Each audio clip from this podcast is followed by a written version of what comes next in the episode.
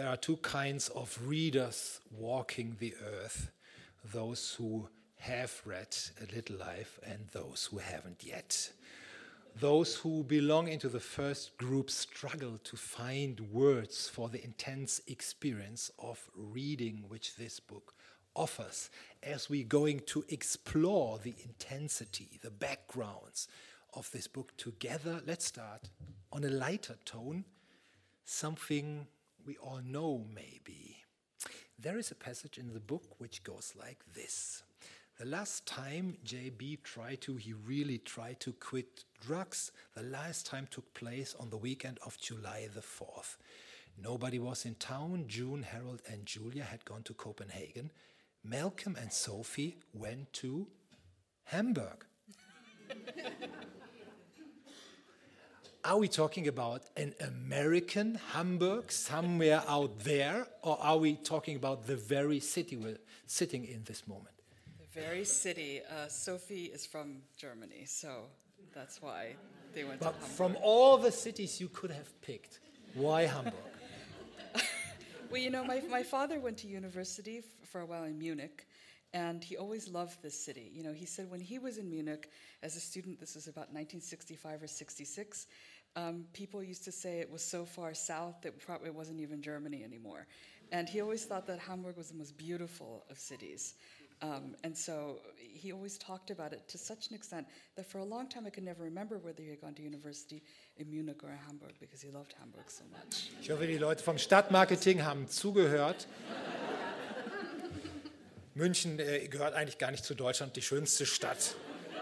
Deutschland ist eben Hamburg. Ähm ich hatte erwartet, es könnte auch ein Missverständnis sein, ein amerikanisches Hamburg, was da gemeint ist. Ähm, und ähm, vielleicht könnte man sich über Missverständnisse diesem Buch auch annähern. Your book is being praised as an ode to friendship. As friendship is an universal subject, one can expect a novel like this to find an international readership. But what would you say is a special American layer of your book? Well, I think the book is very American in many ways. It's American in its iconography, you know, the emphasis on, um, I mean, I always thought of those Ed Ruscha um, early paintings, you know, of truck stops and of um, the, the sort of um, signatures of long highways, of motels, of the wide expanses of land. All of those things are very American. And then the characters' sense of ambition, their um, emphasis on accomplishment, the fetishization of money, the um, that acquisitiveness of them, that's very American as well. And also, I would say the tyranny of happiness. I mean, Americans are taught from, from when we're very small that happiness is something that is our right and our due, and and, and that we have um, we are entitled to deserve it and achieve it. The other problem with that, though, besides the fact that it makes for a, a sort of singularly greedy population, is that it means that if you don't achieve it somehow, you failed because mm-hmm. it's it is baked into our constitutions, the bylaws of our country, that it is something that you should want and you should get. And so, therefore, the logic is that if you don't have it, you were, you were failing as an American and as a person. And this book, I think, explores, you know, and this is without ever defining what happiness actually is. Mm. And I think one of the things this book does is ask, what is happiness? Is it just so elusive and so, um, you know, undefinable that its pursuit um, can lead to a kind of chronic disappointment with life? Mm. Wenn man dieses Buch liest, und sich wie Leser überall auf der Welt von solchen Themen wie eben Freundschaft oder einem schlimmeren Thema, auf das wir gleich zurück, äh, zurückkommen werden, angesprochen fühlt, dann könnte man übersehen, dass es auch ein sehr amerikanisches Buch ist. Äh, wir haben ja gerade er erklärt hat, amerikanisch äh, in den Schauplätzen.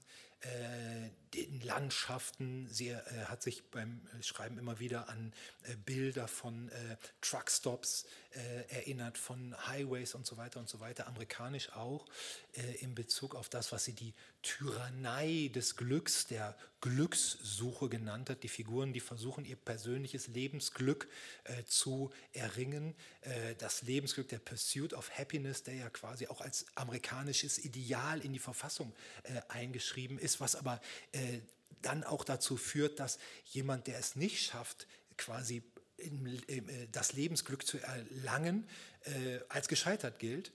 Und ähm, insofern ist das Buch auch eine Befragung der Idee von Glück, wie man das Lebensglück erreicht, ob es vielleicht eine Illusion am, äh, am Ende äh, bleibt. Das Buch erzählt das Leben von vier Freunden, die sich seit ihrer Jugend kennen, die nach der Uni gemeinsam nach New York gehen und da ihr Glück machen auf ganz unterschiedlichen Feldern.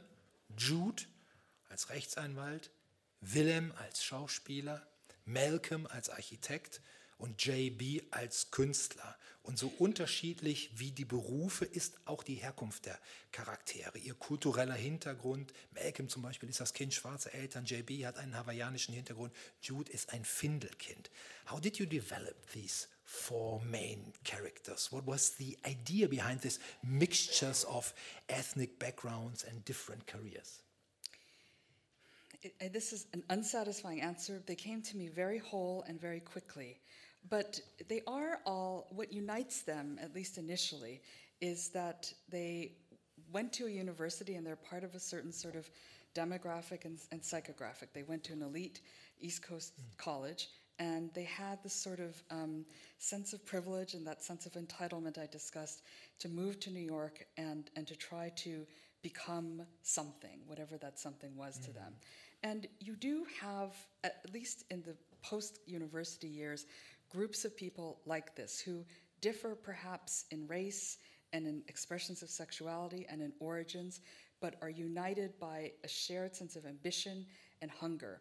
And as you get older, those similarities either start to mean more or they start to mean less. In this group, they mean they mean more. I mean, it, but I've seen other groups of people splinter because of you know differences in gender, differences in sexuality, differences in race, differences in religion. But initially, when you move to New York, what matters is that you come armed with education and armed with a sense of purpose. Mm-hmm. And how long that lasts depends on how well you do, I think. Uh, but but yes, but they but they they came to me very whole. I'm yeah. I'm, thank you for repeating this because I'm half satisfied. What does it mean? They came to me whole. I, you know, I don't really know. I had these characters in my head for a long time, and, and I think anyone who in the audience who does work on a creative piece will know that sometimes the point that you actually begin that piece, whether it's a novel or a poem or a painting or a, a symphony, is when you actually begin the first stroke, the first, the first sentence, yeah. the first line. Um, and it's only when you begin that that you realize that you have been carrying around, sometimes for years, fragments of, of a character or, or parts of a story. And what's stopping you from beginning is that you know that when you do begin, you're going to be eliminating many, many other possibilities. Mm-hmm. So I, I, suppose that when I actually committed to writing, to beginning to write, I realized that I'd had these characters that had been forming and gestating for years, but I hadn't quite put names to them yet. It's not a very satisfying answer. It is. It is. You know, you know, it, you know, it leads. It leads into the things you know, uh, which are about creativity. Mm. Um, Also, Sie haben es gehört. Ähm, in dem Moment, wo man anfängt zu schreiben, das ist quasi der Moment, in gewisser Art und Weise der Schöpfungsakt, in dem man dann eben auch viele Wahlen, die vielleicht möglich gewesen wären, zur Seite gesch äh, geschoben hat. Äh, aber die Charaktere waren auf die eine oder Art und äh, andere Art und Weise schon ziemlich genau umrissen äh, in äh, ihrem Hinterkopf und ähm, was sie unter anderem äh, äh, vereint ist, sie sind alle Absolventen einer Eliteschule. Sie sind alle gebildet, egal welchen Hintergrund sie haben. Und dieses Moment der Bildung, das ist eben ganz wichtig, wenn man nach New York kommt. Das ist, wie Sie gesagt haben, man muss bewaffnet mit Bildung sein, um in New York zu bestehen. Um, ähm, let's go to New York. The first and the last part of the book is called Lisbonard Street. Um, what kind of hints does an American reader get from the name of this street? Or is it just any street which, by your novel, is put onto the maps of literature? That's, that's an interesting question. It's, it's a street that not many New Yorkers know of. It's a very tiny street. It's about two blocks long, just south of Canal, if any of you are familiar with lower Manhattan. So it's between Chinatown and, and Tribeca. And it's, it, re, it has remained until perhaps this year one of the last stretches of Manhattan that hasn't become gentrified. It almost mm-hmm. feels when you're walking down it like you've entered some sort of wrinkle in time and you've, you've entered a portal mm-hmm. and, and, and, and you found yourself in a sort of imaginary New York. And um, I just remember walking down the street myself when I first moved to the city in 1995 and thinking that it was such a strange, forgotten, but not melancholy place, mm-hmm. and that mm-hmm. I knew I wanted to use it. And even today, very few people have been there. There's no reason to go there. There's no shops there. There's um, it's the backs of a lot of buildings, and um, I liked the idea of Jude and Willem living in a place in New York which is probably one of the most mapped cities in literature mm. and living on a street that no one would ever have heard of. da kommen wir also hin am äh, Beginn des Romans äh, in diese Lisbonard Street, von der Hanja gerade erz erzählt hat, eine der wenigen äh, ähm, Gegenden in New York, äh, die noch nicht gentrifiziert ist, als sie 1995 da gewesen ist, zum ersten Mal mochte sie diese aus der Zeit gefallene äh, Atmosphäre und da finden zwei der vier Freunde halt ähm, äh, äh, eine Wohnung. Die Straße ist ähm, selbst den meisten New Yorkern nicht bekannt.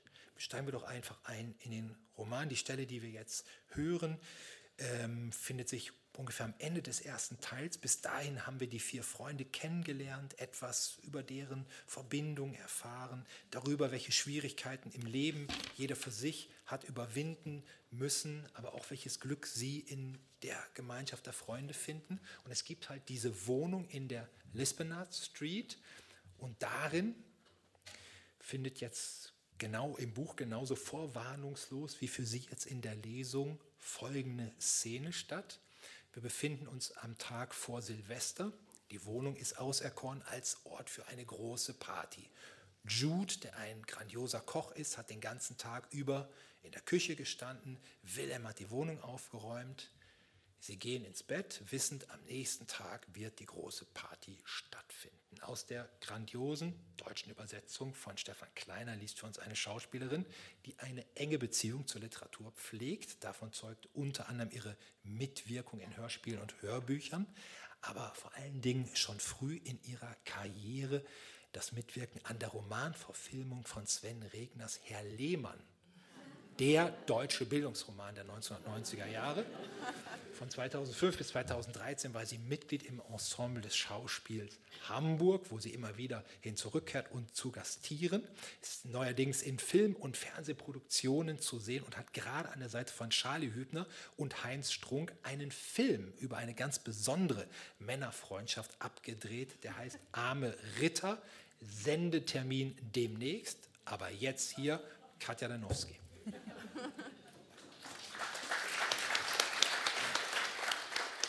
Vielen Dank. Als er aufwachte, hatte sich das Wetter abermals gedreht und er brauchte einen Moment, um zu begreifen, dass er gefroren hatte und dass das Geräusch in seinem Traum der Wind gewesen war und dass er wachgerüttelt wurde und dass immer wieder sein Name gerufen wurde, nicht von Vögeln, sondern von einer menschlichen Stimme. Willem, Willem. Er drehte sich um und stützte sich auf den Ellbogen auf, doch er konnte Jude nur in Ausschnitten wahrnehmen. Zuerst sein Gesicht, dann seinen rechten Arm, den er mit der linken Hand vor sich hielt und den er in etwas eingewickelt hatte. Sein Handtuch, begriff Willem, das in der Düsternis so weiß leuchtete, dass es wie eine eigene Lichtquelle erschien, und er starrte darauf wie hypnotisiert. Willem, es tut mir leid, sagte Jude. Und seine Stimme klang so ruhig, dass Willem einige Sekunden lang dachte, es sei nur ein Traum und nicht mehr hinhörte und Jude es noch einmal sagen musste. Es hat einen Unfall gegeben, Willem. Es tut mir leid. Du musst mich zu Andy bringen. Endlich wurde er wach. Was für ein Unfall? Ich habe mich geschnitten. Es war ein Unfall. Er schwieg kurz. Bringst du mich? Ja, natürlich, sagte er, aber er war noch immer verwirrt, schlief noch halb und wusste nicht, was eigentlich vor sich ging, während er sich linkisch anzog und in den Flur ging, wo Jude wartete, und um dann mit ihm zur Canal Street zu laufen, wo Willem schon auf die U-Bahn zusteuerte, als Jude ihn am Arm festhielt und sagte, ich glaube, wir müssen ein Taxi nehmen. Andys Praxis war an der Ecke 78th Street und Park Avenue in der Nähe des Hauses von Malcolms Eltern. Und erst als sie drin waren und richtiges Licht auf sie fiel, sah Willem, dass das dunkle Muster auf Judes Hemd Blut war und dass auch das Handtuch mit Blut verklebt, geradezu glasiert war, die winzigen Baumwollschleifen niedergedrückt wie nasses Fell. Es tut mir leid, sagte Jude zu Andy, der ihnen die Tür geöffnet hatte, und als Andy das Handtuch wegnahm, war alles, was Willem sah, gestautes Blut so als wäre Judes Arm ein Mund gewachsen, der Blut erbrach. Mit einer solchen Gewaltsamkeit, dass sich kleine Schaumbläschen bildeten, die wie vor Begeisterung platzten und vor sich hinspuckten. Oh, verdammte Scheiße, Jude, sagte Andy und nahm ihn mit nach hinten ins Untersuchungszimmer, und Willem setzte sich und wartete. Oh Gott, dachte er, oh Gott. Aber es war als wäre sein Verstand eine Maschine, die in einer Prozessschleife gefangen war. Und er konnte nichts weiter denken als diese beiden Wörter. Im Wartezimmer war es zu hell und er versuchte sich zu entspannen, aber er konnte es nicht, weil die Wörter rhythmisch in ihm pulsierten wie ein Herzschlag, seinen ganzen Körper durchliefen wie ein zweiter Puls. Oh Gott, oh Gott, oh Gott. Er wartete eine lange Stunde bis Andy seinen Namen rief. Andy war acht Jahre älter als er und sie kannten ihn seit ihrem zweiten Studienjahr, als Jude eine so heftige und lang anhaltende Schmerzattacke erlitten hatte, dass die anderen drei beschlossen hatten, ihn in das zur Universität gehörende Krankenhaus zu bringen, wo Andy Rufbereitschaft hatte. Er war der einzige Arzt, zu dem Jude ein zweites Mal gegangen war, und er behandelte ihn heute noch, wann immer er medizinische Hilfe brauchte. Sie alle mochten Andy und vertrauten ihm. Du kannst ihn mitnehmen, sagte Andy. Er war wütend. Mit einem lauten Schnappen zog er die blutverschmierten Handschuhe von den Fingern und schob seinen Schemel zurück. Ein langer Streifen verwischtes Rot zog sich über den Boden, so als hätte jemand den Versuch, verschüttete Flüssigkeit aufzuwischen, ermattet aufgegeben. Auch an den Wänden war rot und Andys Pullover war steif vor geronnenem Blut. Jude sah erbärmlich aus. Er saß in sich zusammengesunken auf dem Untersuchungstisch, ein Glas Orangensaft in der Hand. Sein Haar war strähnig und verklebt und sein Hemd war steif und sah aus wie mit Schellack überzogen, als wäre es nicht aus Stoff, sondern aus Metall. Jude, geh ins Wartezimmer, wies Andy ihn an, und Jude gehorchte widerspruchslos. Als er draußen war, schloss Andy die Tür und sah Willem an. Weißt du, ob er Selbstmordgedanken hat? Was? Nein. Er merkte, wie er ganz still wurde. Hat er etwa versucht, sich umzubringen? Andy seufzte. Er streitete es ab, aber ich weiß nicht. Nein, ich weiß es wirklich nicht. Ich kann es nicht genau sagen. Er ging zum Waschbecken hinüber und begann wild an seinen Händen herumzuschrubben. Andererseits, wenn ihr zur Notaufnahme, wenn ihr zur Notaufnahme gegangen wäret, was ihr verdammt nochmal hättet tun sollen, weißt du das? Hätten sie ihn wahrscheinlich da behalten. Deshalb ist er vermutlich hierher gekommen. Er sprach jetzt eher mit sich selbst. Er pumpte einen kleinen Teich aus Seife auf seine Hände und wusch sie erneut. Du weißt schon, dass er sich ritzt, oder? Er konnte eine Zeit lang nicht antworten. Nein, sagte er. Andy drehte sich wieder um und starrte Willem an, während er jeden Finger einzeln abtrocknete. Wirkt er nicht depressiv auf dich? fragte er. Isst er regelmäßig? Schläft er gut? Wirkt er manchmal teilnahmslos oder verstimmt? Ich hatte das Gefühl, es geht ihm ganz gut, sagte Willem, auch wenn er es in Wahrheit nicht wusste. Aß Jude? Schlief er? Hätte ihm etwas auffallen müssen? Hätte er genauer Acht geben müssen? Ich meine, er war eigentlich so wie immer. Na schön, sagte Andy. Er hatte Andy im Laufe der Jahre einige Male getroffen und dabei jedes Mal eine Frustration gespürt, einen Ärger, der sich oft gegen mehrere Personen auf einmal zu richten schien. Ihn selbst, Jude und besonders Judes Freunde, die sich, wie er jedes Mal durchblicken ließ, ohne es jedoch offen auszusprechen, allesamt nicht gut genug um Jude kümmerten. Andys Empörung wegen Jude nahm Willem für ihn ein, auch wenn er seine Missbilligung fürchtete und sie auch etwas unfair fand. Und dann veränderte sich Andys Stimme, wie oft, wenn er genug geschimpft hatte, und wurde geradezu sanft. Ich weiß, dass ich mich auf dich verlassen kann, sagte er. Es ist spät, geht nach Hause. Und er soll auf jeden Fall was essen, wenn er aufwacht. Frohes neues Jahr. Die Heimfahrt verlief schweigend. Der Fahrer hatte Jude mit einem einzigen langen Blick angesehen und gesagt, das kostet 20 Dollar extra. Okay, hatte Willem gesagt. Als sie bei der Wohnung angekommen waren, stolperte er an der Türschwelle und ging langsam zum Bad hinüber, das er, wie Willem wusste, zu putzen versuchen würde. Lass es, sagte er zu ihm, geh ins Bett. Und dieses eine Mal folgte Jude gehorsam, änderte die Richtung und schlurfte ins Schlafzimmer, wo er nahezu augenblicklich einschlief. Willem setzte sich auf sein eigenes Bett und betrachtete ihn. Jude, sagte er. Und dann sagte er es noch einmal etwas lauter. Und als Jude nicht antwortete, ging er zu dessen Bett hinüber, rollte ihn vorsichtig auf die Seite und schob ihm dann, nach kurzem Zögern, den rechten Hemdsärmel hinauf. Der Stoff gab unter seinen Händen weniger nach, als dass er sich krümmte und abknickte wie ein Stück Pappe.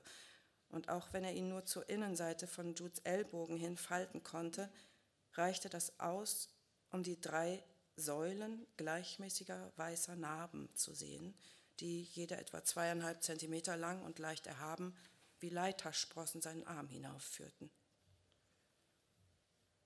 Er schob einen Finger unter den Ärmel und fühlte, wie der Schienenstrang sich auf dem Oberarm fortsetzte, verharrte aber, als er den Bizeps erreichte, unwillig weiter zu forschen und zog die Hand zurück.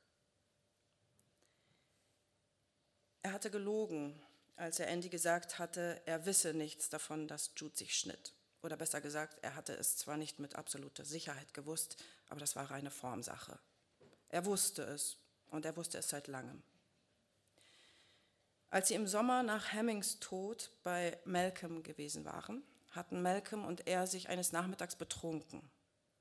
Während sie so da saßen und zusahen, wie JB und Jude von ihrem Dünenspaziergang zurückgekehrt einander mit Sand bewarfen, hatte Malcolm gefragt, ist dir mal aufgefallen, dass Jude immer lange Ärmel trägt? Als Antwort hatte er ein leichtes Grunzen von sich gegeben. Natürlich war es ihm aufgefallen. Es war kaum zu übersehen, vor allem an heißen Tagen nicht aber er hatte sich nie nach dem Grund gefragt. Seine Freundschaft zu Jude, so kam es ihm manchmal vor, beruhte zum großen Teil darauf, dass er sich nicht die Fragen stellte, die er sich eigentlich hätte stellen sollen, weil er sich vor den Antworten fürchtete. In den Tagen darauf ging er Jude aus dem Weg, denn er wusste, wenn er allein mit ihm wäre, würde er nicht anders können, als ein Gespräch mit ihm zu führen – und er war sich nicht ganz im Klaren darüber, ob er das wollte oder was für eine Art von Gespräch das sein würde.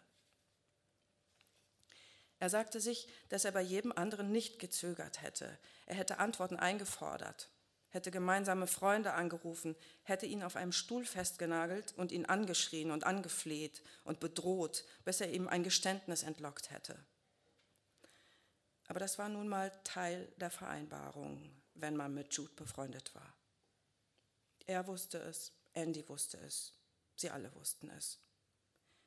Man ging gewissen Dingen nicht nach, obwohl es der eigene Instinkt nahelegte. Man umschiffte den eigenen Argwohn.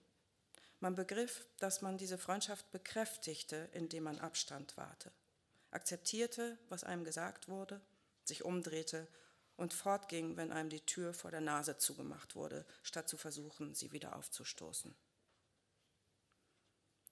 Und doch war sie immer da, diese Frage. Und in unerwarteten Augenblicken schob sie sich gewaltsam in sein Bewusstsein und postierte sich dort stur in der ersten Reihe, unbeweglich wie ein Troll. Vier Jahre zuvor, als sie beide an der Graduate School gewesen waren, hatte J, hatten JB und er sich eine Wohnung geteilt. Und Jude, der für sein Jurastudium in Boston geblieben war, hatte sie besucht. Auch damals war es mitten in der Nacht gewesen, als Willem, von plötzlicher Angst befallen, jäh an eine verschlossene Badezimmertür hämmerte, bis Jude die Tür öffnete, irritiert, aber auch seltsam schuldig wirkend, oder hatte er sich das nur eingebildet, und fragte, was ist los, Willem? Und er wieder einmal nicht wusste, was antworten, nur, dass irgendetwas nicht stimmte. Im Bad roch es stark nach Tanninsäure, der rostig metallene Geruch von Blut. Und später durchwühlte er sogar den Müll und fand ein Stück sich kringelnder Mullbinde, doch stammte die von Judes nächtlichen Kasteiungen oder vom Abendessen, als JB sich beim Versuch, eine Möhre zu zerteilen, geschnitten hatte. Willem vermutete, dass er seine fehlende Eignung für alle Küchenarbeiten bewusst übertrieb, um nicht beim Kochen helfen zu müssen. Und so tat er wieder, wieder nichts und blieb stumm, als er an Jude vorbeiging, der im Wohnzimmer auf dem Sofa lag. Schlief er wirklich oder tat er nur so, als ob? Und auch am Tag darauf sagte er nichts, und die Tage breiteten sich vor ihm aus wie leere weiße Seiten, und er sagte nichts und nochmals nichts und nochmals nichts. Vielen Dank.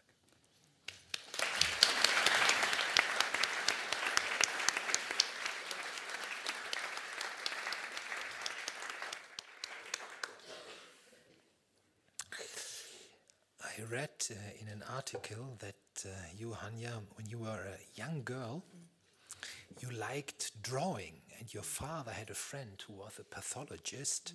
He persuaded the pathologist to let you accompany her to the morgue in order to draw from the flesh. This seems to be a very accurate description of what you're doing in the novel. You, draw, you draw from the flesh. Do you see any correspondence between this experience in the morgue and what we just heard? Well, you know, when people hear about this, they think it's an exercise in the macabre, but he didn't mean it that way. He only meant that um, if you were going to draw, you had to learn how to draw the human form. And so you had two choices to learn from Gray's Anatomy or to learn from life. And it was much better if you could learn from life. But I think the real lesson for me and the reason that that experience resonated with me so much is because I was lucky enough to grow up in a household in which the human body was never looked at with squeamishness or with disgust or with any sort of embarrassment. You know, uh, my father was and is a doctor for the clinically and terminally ill. Um, he's an oncologist. And so he was always very matter of fact about explaining to us the ways in which the body could fall apart and how hard the body fought to keep itself intact, to keep itself alive, mm-hmm. often to the point of sacrificing healthy parts in order to mm-hmm. save itself. And so I suppose there is, uh, I do have an interest in dissections of sorts, but I think that the literal, I, I suppose, benefit of that early experience was that this book is very much about what happens to the, the physical body, mm-hmm. the humiliations visited upon it, the injuries visited upon it, the insults, as, as Jude says in the English edition, visited upon it. And I hope that the narrator sounds very matter of fact about how the body falls apart, as all bodies inevitably do, um, and how it, in and of itself, is not a source of shame, although it is a source of shame, of course, for Jude. The, there's an essayist, an English essayist named Olivia Lang, who wrote a book about loneliness called The Lonely City that came out last year. And her next book, I've, I've heard, I don't know her, is going to be about the body. And it is a subject you don't see that much of in contemporary literature. Mm-hmm. You read about sex, you read about the mind, but the the body is something that we see decaying before us in real time has ceased to become, I think, a great subject of interest once modern medicine made it possible for us to not have to watch its degradations. And this book, in a way, is a return to that tradition, I suppose. Ähm, ich habe in einem Bericht über dieses Buch gelesen, dass ähm, der schon erwähnte Vater, von dem Hanja gerade sagte, er ist äh, Onkologe äh, und äh, behandelt insbesondere Krebspatienten im Endstadium, hatte, äh, war befreundet mit einer Pathologin und hat äh, der jungen Hanja, die äh, sehr gerne gezeichnet hat, ermöglicht, mal mit ins Leichenhaus zu gehen, ins Leichenschauhaus und da äh, die Körper der Toten zu zeichnen. Und da liegt natürlich die Frage nahe, ob dieses Drawing from the Flesh, also äh, quasi äh, im Angesicht des Körpers zu malen, äh, nachdem wir diese Passage gerade gehört haben, inwieweit das ähm, diesen Text beeinflusst hat. Und ähm, sie hat eben ausgeführt, dass in der modernen Literatur äh, der Körper wenig ähm, vorkommt, äh, auch in der Gesellschaft der Körper wenig vorkommt, äh, seit die Medizin äh, uns im Grunde genommen erspart,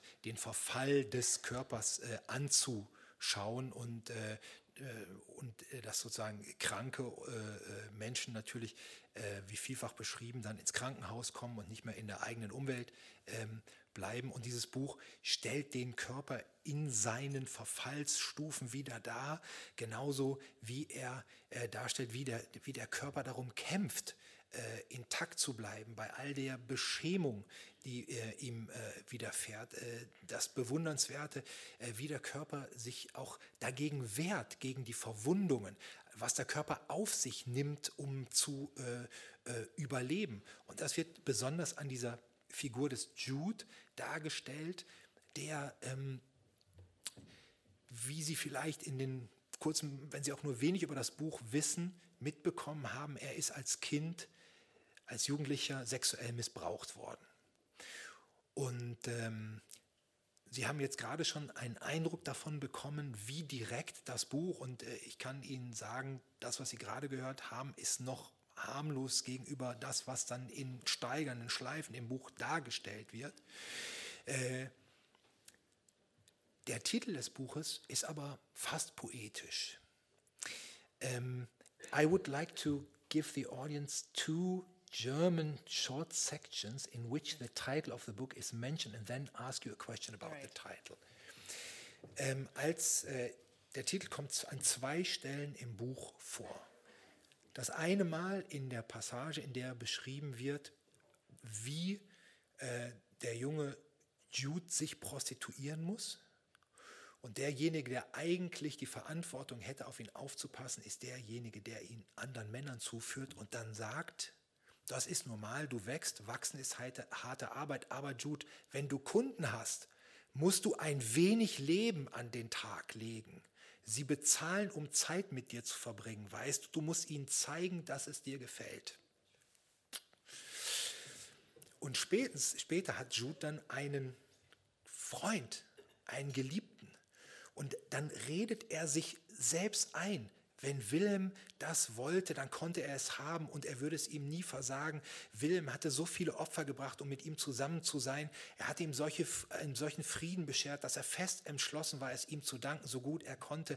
Und er würde versuchen, sich etwas mehr Mühe zu geben, ein wenig Leben, ein wenig mehr Enthusiasmus an den Tag zu legen. Wie dieses Wort sozusagen aus dem Bereich der Folter über geht in den Bereich der Selbstbeschreibung. Das ist atemberaubend. What, did you, what was in this phrase, a little life, that make you choose it as the title? Well, it was very much the second, the second passage, not the first. But um, it's it's you know when you there's a certain brutality to living in New York or in any city that is constantly evaluating lives by their relative worth, and in New York certainly, and I'm sure in other cities as well, you hear people talking about um, a person having a big life or a small life. Um, and by a big life, they mean something that is glittery or accomplished or, or, or successful in, in however the person is defining success. But this book, I hope, makes the argument that, that all lives are, are little lives or small lives. and that there is no um, there, there is no such thing as, as a life that is bigger or more significant than another. Doch, die poetische Ebene, äh, das Buch ähm, be- bezieht halt den Standpunkt, dass entgegen äh, der in New York vielleicht äh, gebrauchten Prahlerei, jemand führe ein großartiges, großes Leben, ein Big Life. Im Grunde genommen gibt es nicht sowas wie ein großes Leben. Alle Leben sind gleichermaßen klein. Um, I led a kind of little life in the three days I read the book. Ähm, Carsten Kredel, äh, der Verleger des Verlags Hansa Berlin und seine Kollegen haben sich etwas ganz Fantastisches ausgedacht. Überhaupt muss man sagen, dass wir jetzt hier alle zusammensitzen und diejenigen, die das Buch schon gelesen haben, begeistert sind und die anderen gespannt darauf sind, wie es ist, äh, liegt an der fantastischen Arbeit, die Carsten Kredel und die Kollegen äh, geleistet haben. Anja hat gestern gesagt, nirgendwo auf der Welt hätte sie einen so enthusiastischen, begeisterten Verlag gefunden wie in Deutschland. Und dazu gehörte, oh, you are laughing? No, you didn't laugh. I was, did. You do. I, I laugh you, you get some. You, okay. No, I no, don't. no, you don't. I'm just get- laughing. I'm laughing Oh, with the crowd. yeah, yeah. Yes. Sorry. I was for a second. I wondered if your father may have taught you Uh, some no, German. I assumed you were talking about being in the house. Yes, though, yes, and yes, yeah, yeah, and yeah, being yeah. trapped there. Yes. Yeah. Und, ähm, und so. Und dann eine der fantastischen Ideen war, ähm, ein Ferienhaus zu mieten und Kritiker dazu einzuladen, drei Tage dazu verbringen und das Buch komplett zu lesen.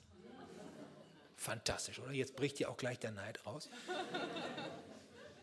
Und ich weiß nicht, wann Sie das das letzte Mal gemacht haben. Tatsächlich von morgens bis abends drei Tage am Stück zu leben. Äh, zu lesen. Ich glaube, das habe ich das letzte Mal gemacht, als ich 13 war oder sowas. Und das war eine so unglaubliche Erfahrung, die mich auch hat darüber nachdenken lassen. Alle anderen Kunstformen fun funktionieren ja so. Sei es Musik, sei es Film, sei es Theater, sei es Malerei. Man nimmt das Kunstwerk in einem Male auf. Ja, komplett auf. Beim Lesen ist es anders. Da setzt man immer wieder ab, kommt zurück, setzt man immer wieder ab.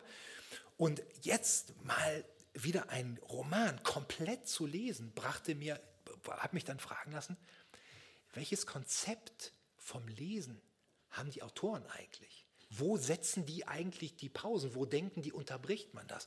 I was talking about the intensity of the reading process. And while I was reading, I hardly could appoint where to stop. And I was wondering, what was your concept? Where, how did you, which rhythm did you put into the book? Well, you know, I mean, novels are the most, books are the most forgiving form of art. We talked yes, uh, yesterday about how other forms of art allow you to, um, to, to look at it and then, and then to move on, but it doesn't demand, um, you know, even if you go see the ring cycle, it demands a big chunk of time, but then it's over.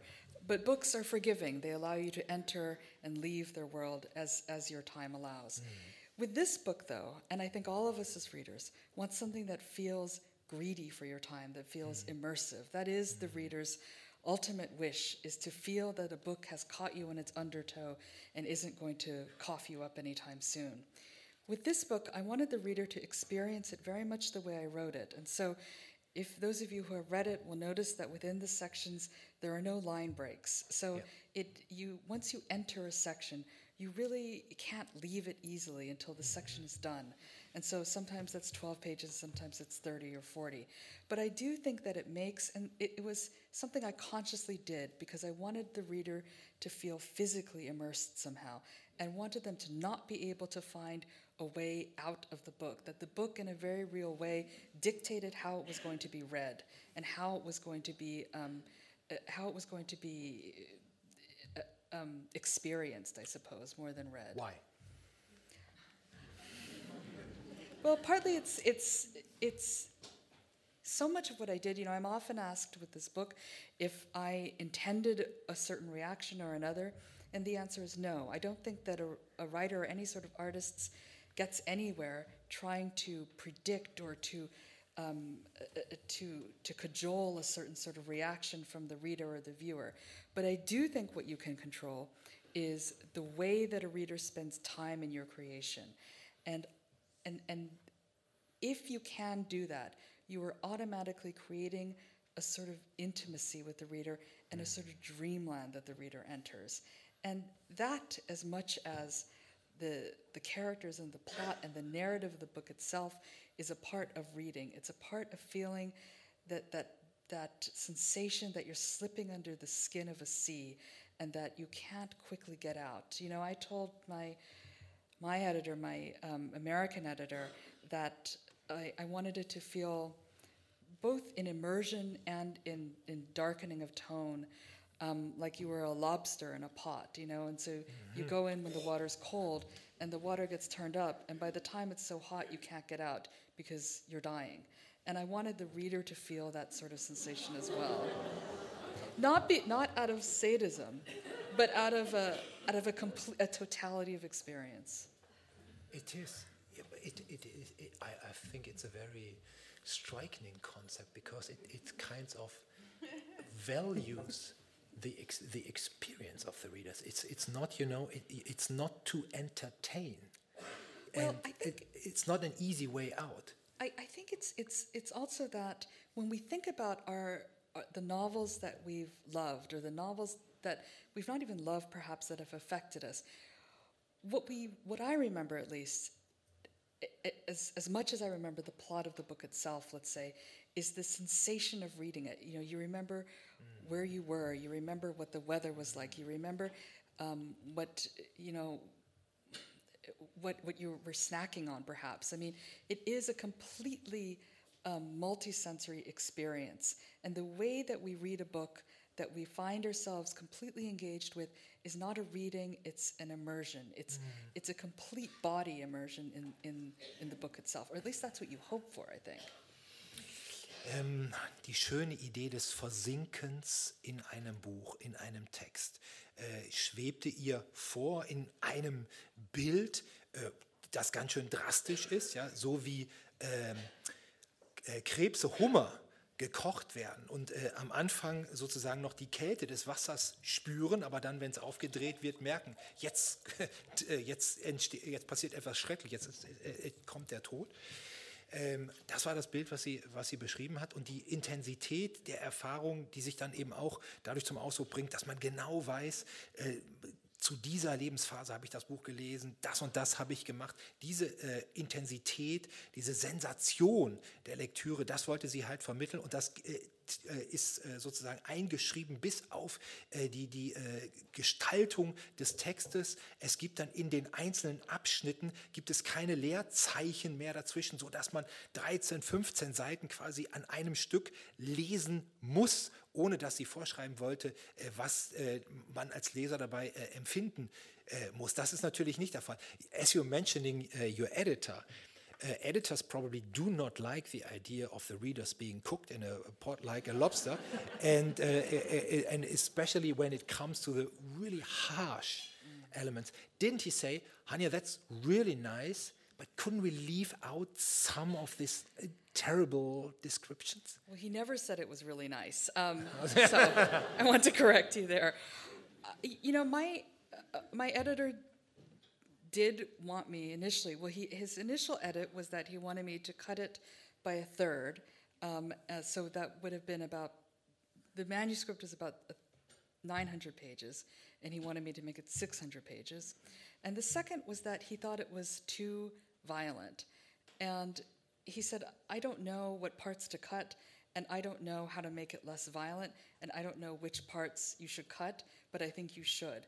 And any of us who, I don't know if anyone in the audience is a writer or, or an artist of any kind, but you know, obviously publishing is a business, and when you're when your editor asks you to do something, the first thing that you as a writer have to determine is whether they're asking out of business considerations or whether they're asking out of legitimate artistic concerns. If it's the second one, you have to contend with those edits. Mm. If it's the first one, you ignore them. Mm. And I think that, you know, it was such a specious sort of um, edit for me, the, the, the violent, the violence one, because I don't think that you, because I didn't know what it meant. Did it mean if I took out five of the reference, then it references to violence, then it would become acceptable? If I took out 10, if I took out 20. And I think that a writer never succeeds by trying to second guess the reader. A reader's act of courage and bravery is opening the first page of a book and entering it. And a reader, I really believe, will go anywhere the writer takes them, as long as she's assured that she's in good authorial hands, by which I mean she knows that the writer knows what she's doing and that she has created a complete logical universe for her to inhabit. I don't think that um, that you can, much the way that you can't guess at what is a reader's emotional reaction will be to something, you also can't guess at what a reader a reader can withstand. Hmm. A reader can take anything. I really do hmm. believe that.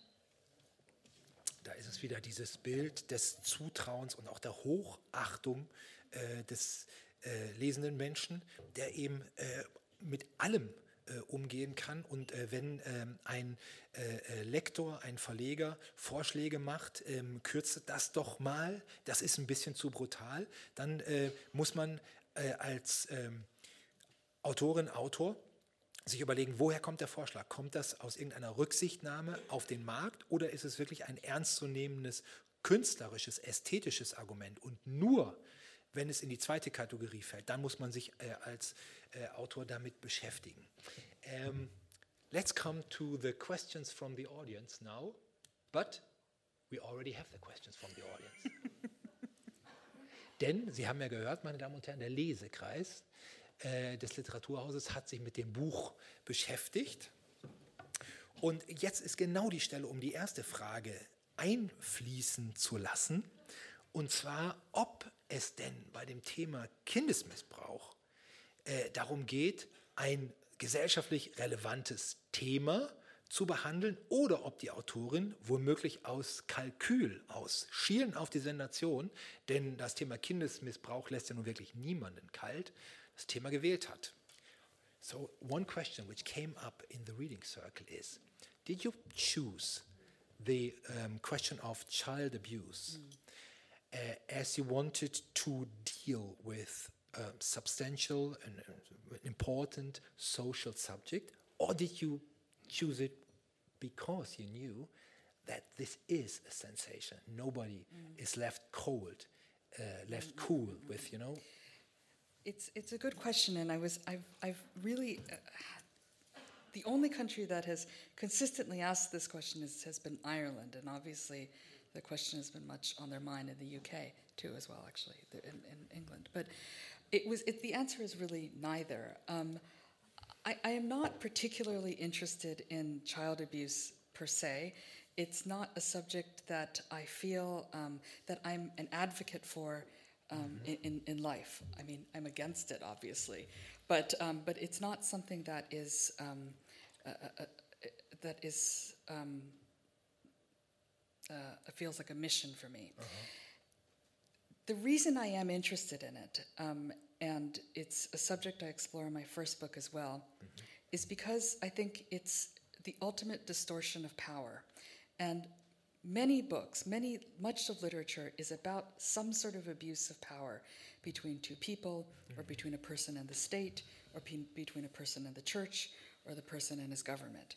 And in this kind of relationship, um, a relationship between a child and an adult who's preying upon them sexually, you have one person who has um, superior strength, money, resources, ability, logic, intelligence in some cases, not all cases, but intelligence and, um, and, and power. And the other person has none of those things. And it is the grossest mismatch, therefore, of, of, of, of, um, uh, of, um, of skills and, and resources. And, you know, I wanted to the book is, is, is really about, insofar as it's a character study, about how somebody, how a child um, grows into adult with very warped skills and, a, and very limited um, resources at his disposal. You know, the things that Jude should have been taught as a child a sense of entitlement that I referred to earlier, a sense of anger, a sense of self righteousness, a sense that his body was his own. He never learns. Hmm. And if you don't learn that as a very young child, and if someone who you trust doesn't teach you this, you will never learn it. You will be able to approximate it, I think, some people better than others. You will be able to, in, in spells, perhaps convince yourself of it. But these basic lessons that we need to survive as humans um, are, are things that are taken from you, and that is the real um, tragedy of, of this kind of abuse, I think. Also es ging ja weder um das äh, eine, das wichtige gesellschaftliche Thema zu behandeln, noch war es ein äh, Kalkül äh, hinsichtlich eines, eines äh, äh, sensationalistischen Themas, das auf jeden Fall seine Leserschaft findet, sondern es ging ihr um die Struktur, wie schon auch in ihrem ersten Buch, dass ein Missbrauch, absoluter Missbrauch von Vertrauens, von Machtverhältnissen ist Kindesmissbrauch. Auf der einen Seite jemand, der über alle Macht verfügt, auf der anderen Seite das Kind, das, dem, das vertraut und angewiesen ist auf die, sozusagen die Obhut und Pflege äh, des, des Erwachsenen. Denn äh, wenn die nicht stattfindet und äh, wenn der, der, das, der Jugendliche äh, im Aufwachsen eben nicht all das erfährt, was er braucht, um als Erwachsener äh, äh, zu überleben, und das ist eben das, was äh, Jude äh, passiert, dann ähm, führt das eben zu dem, was wir in der Szene gehört haben, ähm, eine permanente Verletzung der Seele, die dann immer wieder durchgespielt werden muss, auch in der Selbstverletzung diesem, zu diesem Ritzen. Und damit im Grunde genommen ist auch die zweite Frage aus dem Lesekreis äh, beantwortet, warum es in dem Buch äh, keine äh, tatsächlichen Bezüge gibt zu den ähm, Fällen von Kindesmissbrauch, die ja in, äh, in Amerika in den, äh, in den letzten zehn Jahren äh, rausgekommen sind, in Filmen wie Spotlight äh, äh, behandelt äh, worden sind, warum es die nicht gibt. Es ging hier eben um dieses allgemeinere ähm, Phänomen. Um, let's hear a second passage from the book. I Ah, would su- okay. uh, uh, suggest. Ähm, um jetzt mal mal nochmal in dieses Freundesviereck einzusteigen. Die äh, Stelle, die wir jetzt hören, schließt unmittelbar an die Passage an, die wir zuerst gehört haben. Wir erinnern, erinnern uns, die Party steht bevor. Und bevor jetzt die anderen Gäste kommen, kommen in die Wohnung von Wilhelm und Jude, JB, der Künstler, und Malcolm, der Architekt. Äh, vertraute Freunde, aber Wilhelm steht natürlich noch unter dem Eindruck der Ereignisse der letzten Nacht. Ähm, wichtig ist noch ein Detail, auf das wir bisher noch nicht eingegangen sind. Jude ist infolge von Verletzungen, die er sich zugezogen hat, in seiner Jugend körperlich sehr eingeschränkt, geht auf Krücken. Das spielt jetzt in der Szene, die wir gehört haben, eine Rolle. Bitte. Der Gedanke, Malcolm und JB gegenüberzutreten, sich mit ihnen zu unterhalten, zu lächeln, Witze zu reißen, war mit einem Mal unerträglich. Aber natürlich ging er zu ihnen, und als JB forderte, dass sie alle zusammen hinauf aufs Dach gingen, damit er frische Luft schnappen und eine Zigarette rauchen könnte, fiel er nicht in Malcolms halbherzige und vergebliche Beschwerden über die Kälte ein, sondern folgte den drei Freunden resigniert die enge Treppe hinauf auf das mit Teerpappe gedeckte Dach. Er wusste, dass er eingeschnappt wirkte, und er ging zur Vorderseite des Daches, während die anderen sich ohne ihn unterhielten. Über ihm war der Himmel durch und durch schwarz, mitternächtlich schwarz.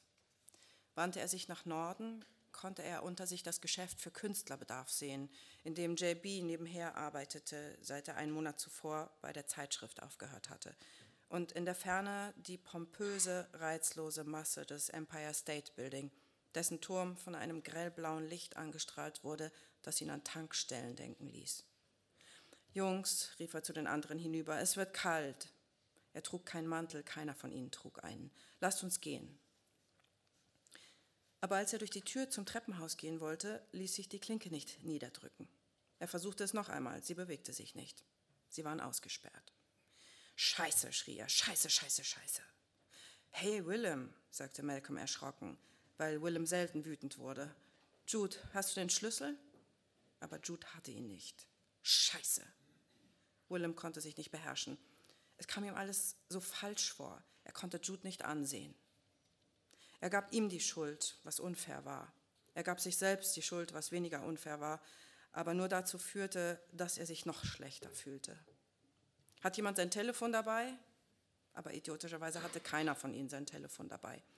Sie lagen alle unten in der Wohnung, wo auch sie alle hätten sein sollen. Und warum waren sie es nicht? Wegen dieses verdammten JB und dieses verdammten Malcolm, der alles machte, was JB sagte. Jeder seiner dämlichen, halbgaren Ideen folgte. Und auch wegen dieses verdammten Jude und der letzten Nacht und der letzten neun Jahre und der Tatsache, dass er sich selbst verletzte, dass er keine Hilfe annahm, dass er ihm Angst machte und ihn völlig durcheinander brachte, ihm das Gefühl gab, nutzlos zu sein, wegen allem. Eine Zeit lang schrien sie. Sie stampften mit den Füßen auf das Dach, in der Hoffnung, jemand unter ihnen, einer ihrer drei Nachbarn, die sie noch immer nicht kennengelernt hatten, würde sie hören. Malcolm schlug vor, etwas gegen die Fenster eines der gegenüberliegenden Gebäude zu werfen. Doch sie hatten nichts, was sie hätten werfen können. Selbst ihre Portemonnaies waren unten, steckten bequem in ihren Manteltaschen. Und außerdem brannte hinter keinem der Fenster Licht. Hör zu, sagte Jude schließlich, obwohl Jude zuzuhören das Letzte war, was Willem wollte. Ich habe eine Idee. Ihr lasst mich zu der Feuertreppe hinunter und ich steige durchs Schlafzimmerfenster ein. Der Vorschlag war so dumm, dass es ihm einen Augenblick lang die Sprache verschlug. Er klang wie ein Einfall von JB, nicht von Jude. Nein, sagte er tonlos, das ist Irrsinn. Ich habe die Fenster zugemacht, bevor wir hochgegangen sind, sagte Jude kleinlaut, und Willem wusste, dass er meinte, er habe sie auch abgeschlossen, denn er schloss alles ab, was man abschließen konnte. Türen, Fenster, Schränke. Es war ein Reflex. Weil das Schloss des Schlafzimmerfensters defekt war, hatte Jude einen Mechanismus entwickelt. Eine komplexe, klotzige Konstruktion aus Schrauben und Draht, der es angeblich zuverlässig verriegelte. Judes übertriebenes Bedürfnis, auf alle Eventualitäten vorbereitet zu sein, die Tatsache, dass, sich hinter jeder Ecke eine Katastro dass er hinter jeder Ecke eine Katastrophe witterte, Willem war schon vor Jahren aufgefallen, dass Jude beim Betreten eines Raumes augenblicklich nach dem am besten erreichbaren Ausgang suchte und sich dann möglichst in seiner Nähe aufhielt, was anfangs noch komisch gewesen war und dann immer weniger, und Sicherheitsvorkehrungen traf, wo immer er konnte, hatte Willem schon immer verblüfft. Sag mir einfach, wie es geht, und ich mache es auf. Es ist zu kompliziert, sagte Jude. Sie hatten vergessen, dass Malcolm und JB noch bei ihnen standen und sie ansahen. Selbst JB war ausnahmsweise einmal verstummt. Ich kann es dir nicht erklären. Ja, mir ist schon klar, dass du mich für beschränkt hältst, aber wenn du keine komplizierten Wörter verwendest, kapiere ich es vielleicht sogar ich, blaffte er ihn an. Willem, sagte Jude überrascht. Und einen Augenblick lang herrschte Stille. So habe ich es nicht gemeint. Ich weiß, sagte er, entschuldige, ich weiß. Er atmete tief ein. Aber selbst wenn wir es so machen, und ich halte es immer noch für eine schlechte Idee, wie sollen wir dich denn da überhaupt runterlassen? Jude sah ihn an. Das schaffe ich schon. Vertrau mir. Das ist einfach nur idiotisch. JB ging dazwischen. Es ist die einzige Möglichkeit, Willem. Es ist arschkalt hier draußen. Das stimmte. Nur seine Wut hielt ihn warm. Ist dir mal aufgefallen, dass sein ganzer verdammter Arm bandagiert ist, JB? Aber mir geht es gut, Willem, sagte Jude, und bevor JB antworten konnte. So ging es weitere zehn Minuten hin und her, bis Jude schließlich wieder an den Rand des Daches trat. Wenn du mir nicht helfen willst, Willem, dann macht es Malcolm, sagte er, obwohl auch Malcolm entsetzt aussah. Nein, sagte Willem, ich mache es. Also knieten JB und er sich hin und pressten sich an die Mauer, jeder eine von Judes Händen mit den eigenen umklammernd. Inzwischen war es so kalt, dass er kaum spürte, wie seine Finger sich um Judes Handfläche schlossen. Er hielt Judes linke Hand fest und fühlte ohnehin nur das Kissen aus Mullverband. Als er es drückte, hatte er plötzlich Andys Gesicht vor Augen und sein Schuldgefühl drehte ihm den Magen um. Jude schob sich über den Rand und Malcolm gab ein Stöhnen von sich, das in einem kleinen Aufschrei endete.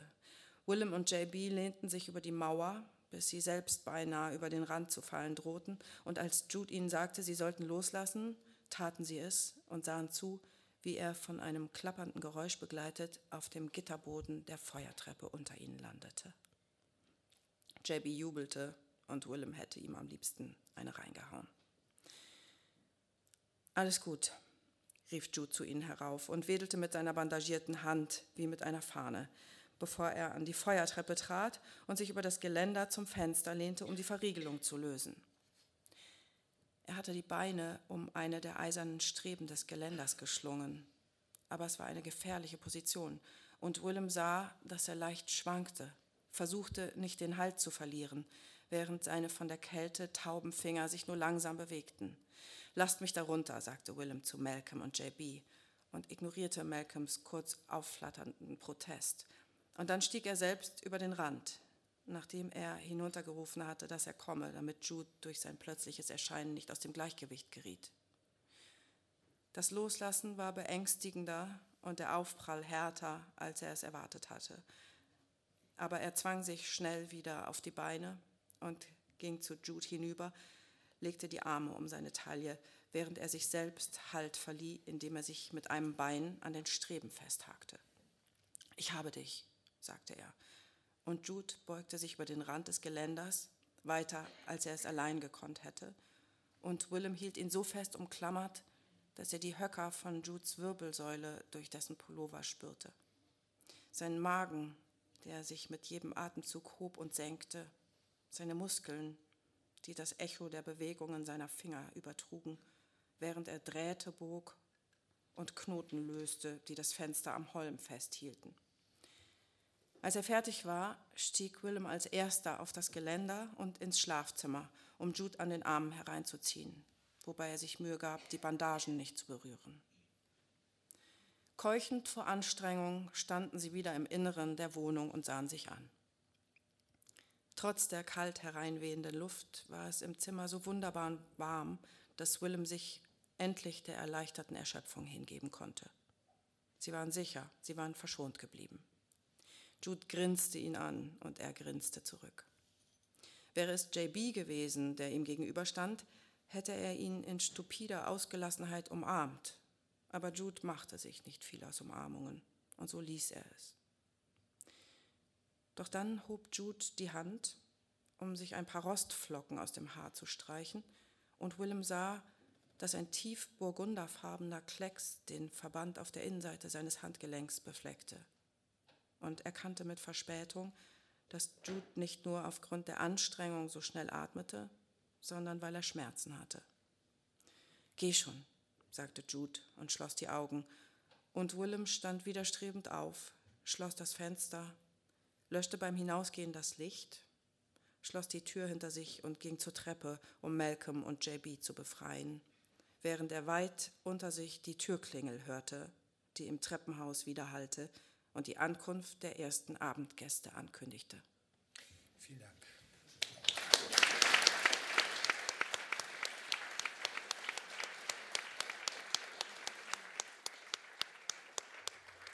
Große Bücher erkennt man ja oft an kleinen Details, also diese Beschreibung dieses, dieses Mechanismus, de, den man da anbringt, um Außenfenster zu sichern. Auf die Idee muss man wirklich mal kommen. Ähm, und dann diese Szene auf, der, auf dem Dach, die da im Grunde genommen äh, die vier Freunde drohen, da zu erfrieren und einer äh, begibt sich in Lebensgefahr, um die dazu äh, äh da rauszuholen. Somehow they make it somehow they make it from that roof, although um, Jude is, is literally giving his blood for, for, the, for the friends. And uh, reading the novel, one has the feeling this is friendship is a supreme form mm. of life. Um, I want, I would prefer a friend like this better than being married. Well, I think that, you know the tendency in, in, in contemporary life is to to rank relationships, you know, and, and right now we're in a period in which, of course, you know, parent and child is at the top, followed by spouse and spouse, mm. followed by friend and friend, mm. followed by man and dog, you know. And mm. I think that one of the things this, this book says is that first of all, I mean, it's a ridiculous idea to try to rank relationships. And second, that friendship as a relationship is not only the first act of autonomy that many of us exercise. Um, you know, I mean, for most of civilization, you know, you couldn't pick who you married. Marriage was not about romance. You couldn't pick your job. You couldn't pick where you lived. You couldn't pick your clan. You couldn't pick what religion you belonged to. But you always could pick a friend. And it was your way of announcing to the world what was important to you in another person, what was what mattered to you in a human being. And it is still that way today. You know, now marriage is meant to fulfill everything. It's meant to be a source of, of sexual fulfillment. It's meant to be a source of financial stability. It's meant to be a source of intellectual companionship. It's meant to be a source of mm. physical affection and, Happiness. and happiness. And, and one of the it's it's oppressive having everything, all of those things loaded into one relationship. Very few people are able to achieve it, and most of us who aren't feel like failures in some way. And this book says, I think, and, and I believe myself, that friendship is also sometimes a romance. It's, it is romantic in its scope. It is anything that the two people within it want it to be, and therefore is intensely private. Mm. And it's also completely flexible. It is the most flexible of relationships. Mm. Because unlike, say, a parent and a child, it's not, you don't have to take care of a friend because the law demands it or mm. because nature demands it. Mm. You do it only because it is an exercise of love mm. every day, and it is whatever you, the people within it decide for it to be. And so, in many ways, in a society that can feel constrained, it is the ultimate act, the ultimate assertion, I should say, of freedom and individuality in choosing to love another person to whom you're not bound by law or by any sort of obligation other than affection. Das möchte man all seinen Freunden sagen, dass Freundschaft eine tägliche Übung in Liebe ist. Denn äh, anders als alle anderen Beziehungen zu den Kindern, die man hat, zu dem Ehepartner, ähm, ist man durch nichts dazu verpflichtet, äh, sein, einem Freund seine Liebe, seine Zuneigung äh, zu zeigen.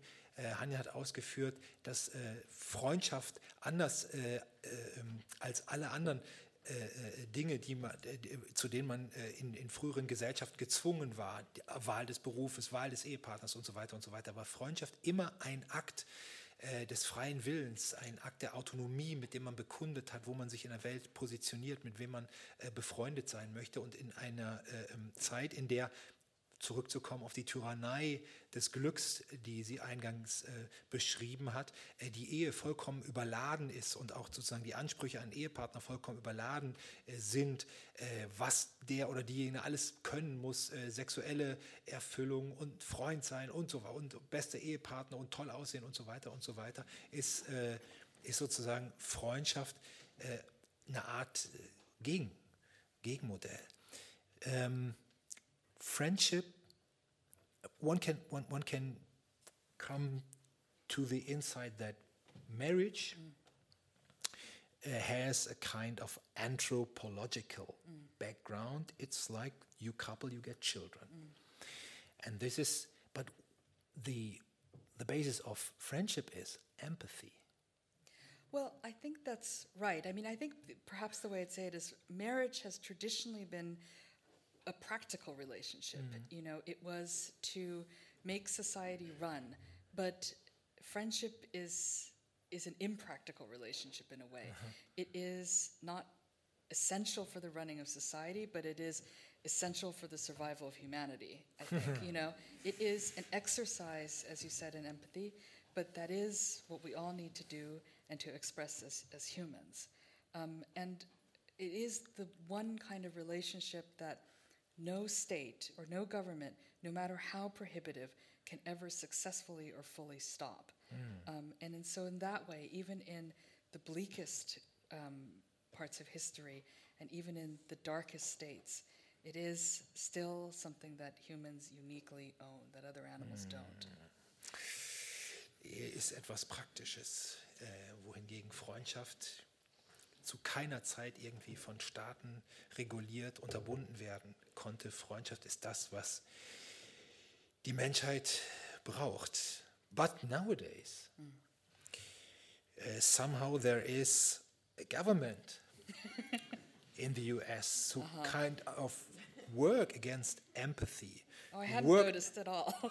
work, work against this multi ethnic uh, uh, society, uh, work against education, everything which kind of is worshipped in your book. How to deal with this?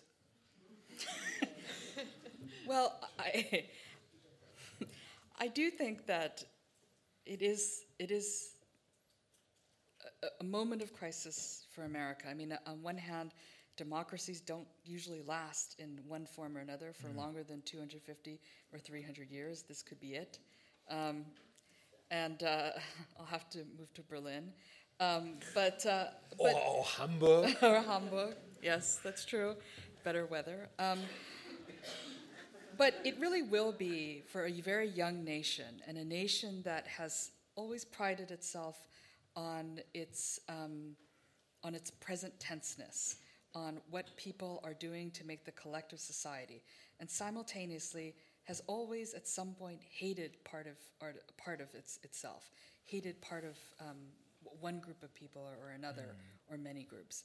And it will be a moment in America, it is a moment in America in which um, the country is going to have to decide whether it um,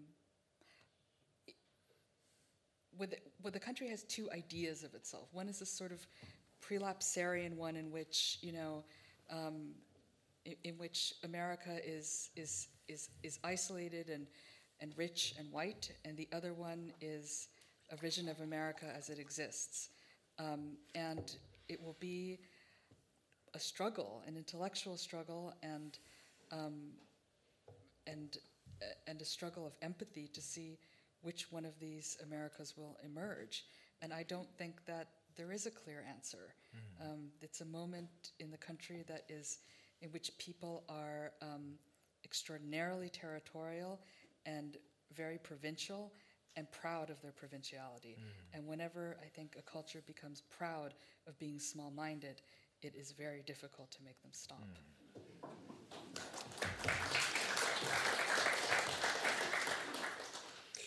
entscheidender Moment in der amerikanischen Geschichte. Hinweis darauf, dass Demokratien in der einen oder anderen Form äh, nicht so lange bestehen, durchschnittlich 250 Jahre. Und es gibt halt zwei Ideen von Amerika. Das, das eine ist ein weißes äh, Amerika, äh, das sich abschottet.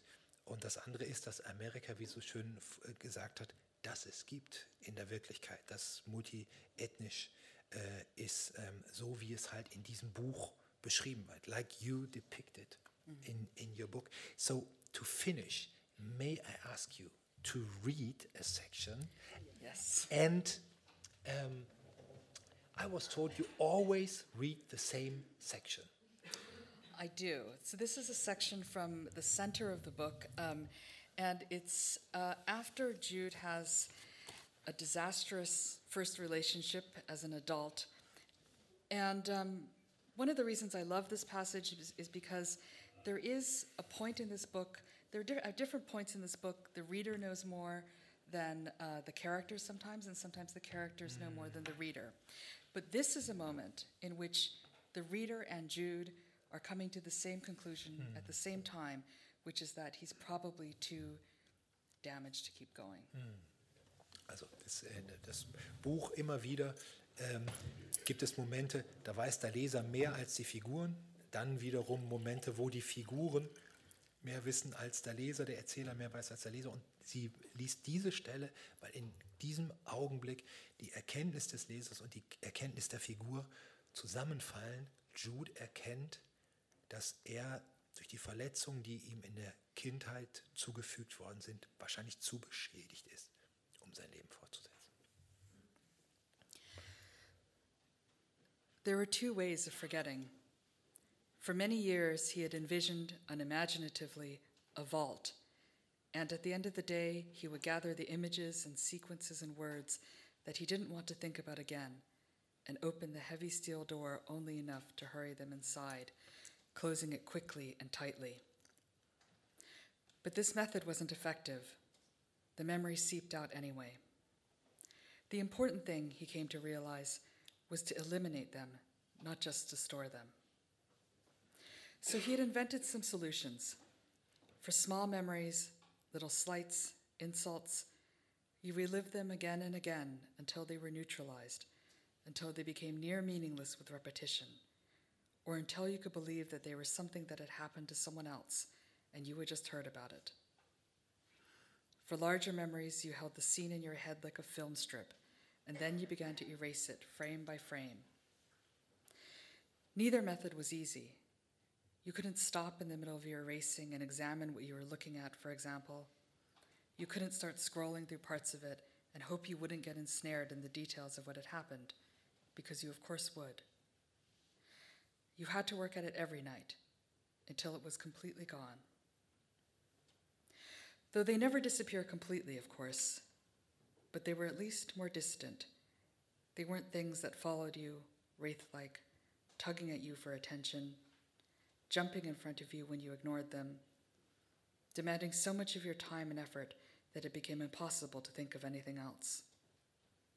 In fallow periods, the moments before you fell asleep, the minutes before you were landing after an overnight flight, when you weren't awake enough to do work and weren't tired enough to sleep, they would reassert themselves. And so it was best to imagine then a screen of white, huge and light lit and still, and hold it in your mind like a shield. In the weeks following the beating, he worked on forgetting Caleb. Before going to bed, he went to the door of his apartment and, feeling foolish, tried forcing his old set of keys into the locks to assure himself that they didn't fit, that he really was once again safe. He set and reset the alarm system he'd had installed, which was so sensitive that even passing shadows triggered a flurry of beeps. And then he lay awake, his eyes open in the dark room, concentrating on forgetting. But it was so difficult. There were so many memories from those months that stabbed him that he was overwhelmed. He heard Caleb's voice saying things to him. He saw the expression on Caleb's face as he had stared at his unclothed body. He felt the horrid blank airlessness of his fall down the staircase, and he crunched himself into a knot and put his hands over his ears and closed his eyes. Finally, he would get up and go to his office at the other end of the apartment and work. He had a big case coming up, and he was grateful for it. His days were so occupied that he had little time to think of anything else. Since the Caleb incident, he had barely been able to talk to Harold. Even seeing him was a kind of torture. This made Harold and Julia's visits, which were increasingly frequent, challenging. He was mortified that Harold had seen him like that.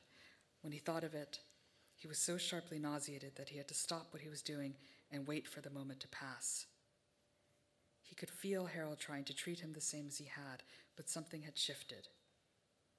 No longer did Harold harass him about Rose and Pritchard. No longer did he ask him what it was like to abet corporate malfeasance.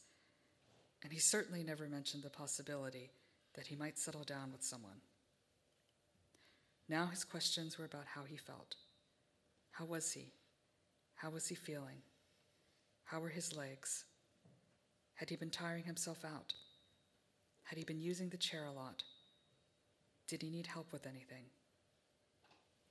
He always answered the exact same way Fine, fine, fine. No, no, no. Thank you.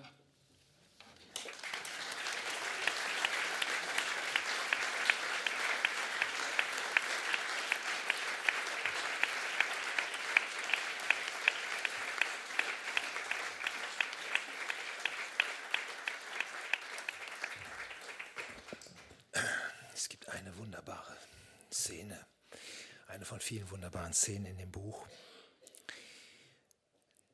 Da macht eine der Figuren der anderen eine Liebeserklärung. Und die geht so. Du bist mein ältester, liebster Freund. Du bist New Yorker. Du bist Bäcker. Du bist Koch. Und jetzt der Satz, der von nun an nie mehr in einer Liebeserklärung fehlen darf. Du bist Leser.